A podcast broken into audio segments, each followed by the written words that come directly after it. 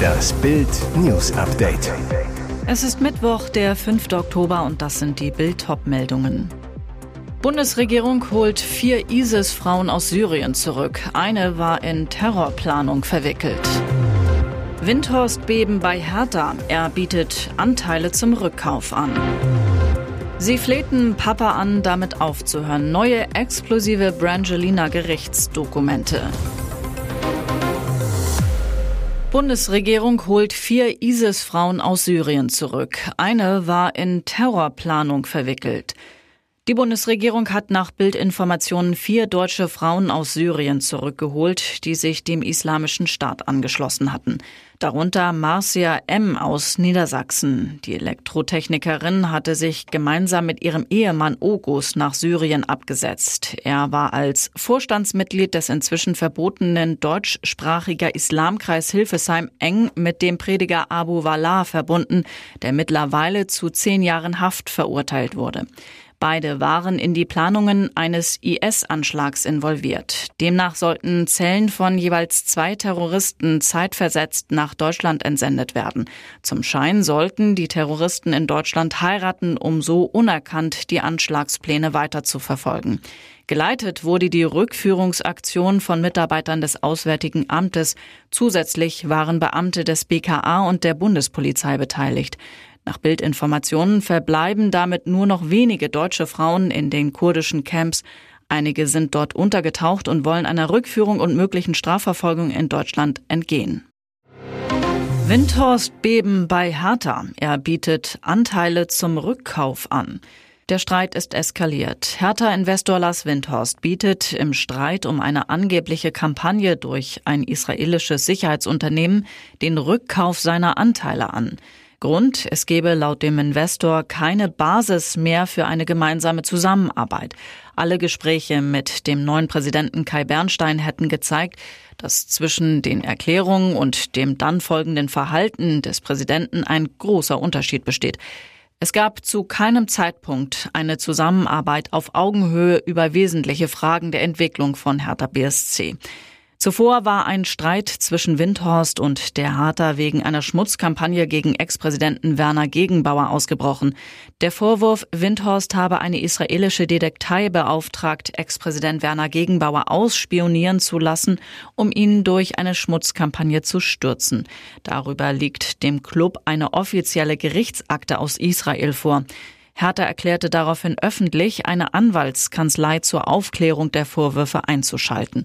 Auf eine Bildnachfrage gab es sowohl von Windhorst als auch von Hertha dazu keine Stellungnahme.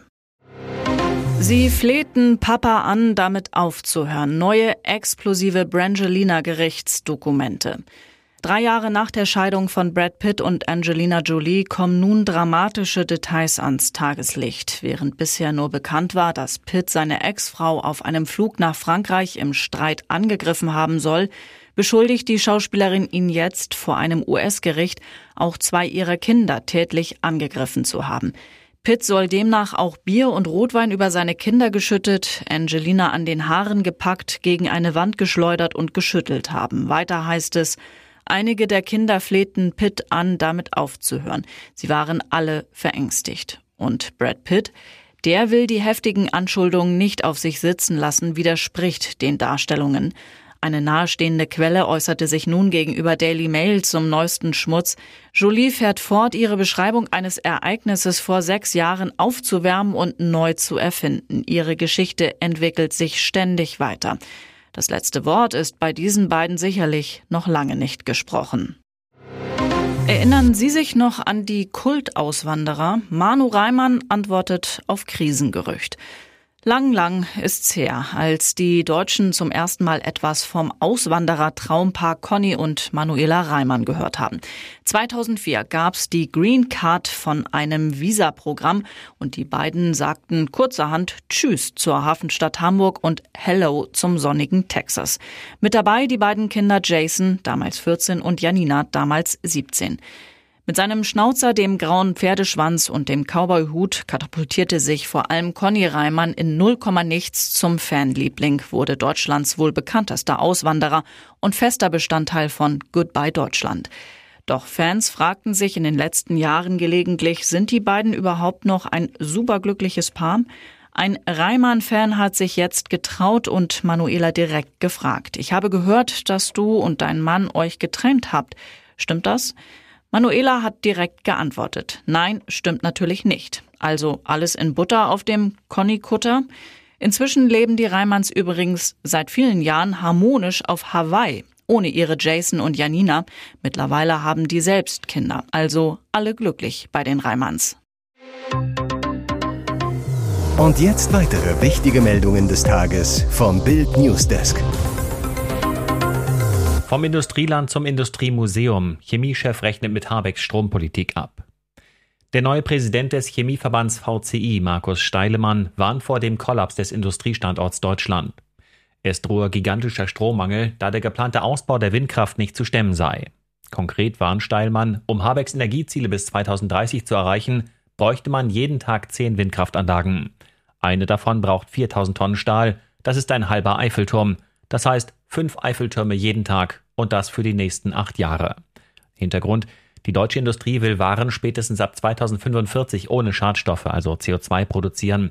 Dafür benötigen allein Chemiefirmen zehnmal mehr Strom als heute. 500 Terawattstunden aus Sonne, Wind etc. Das entspricht dem heutigen Stromverbrauch ganz Deutschlands. Der Chef des Baustoffeverbands BVB Friedrichs verlangt daher von Habeck, alle verfügbaren Kapazitäten zur Stromherstellung ans Netz zu nehmen, auch Atomkraftwerke, ansonsten drohten Pleiten und Abwanderung, sagt er. Eine Habeck-Sprecherin gab zu, das wird eine enorme Kraftanstrengung und die Ausbauziele sind zweifelsohne ambitioniert.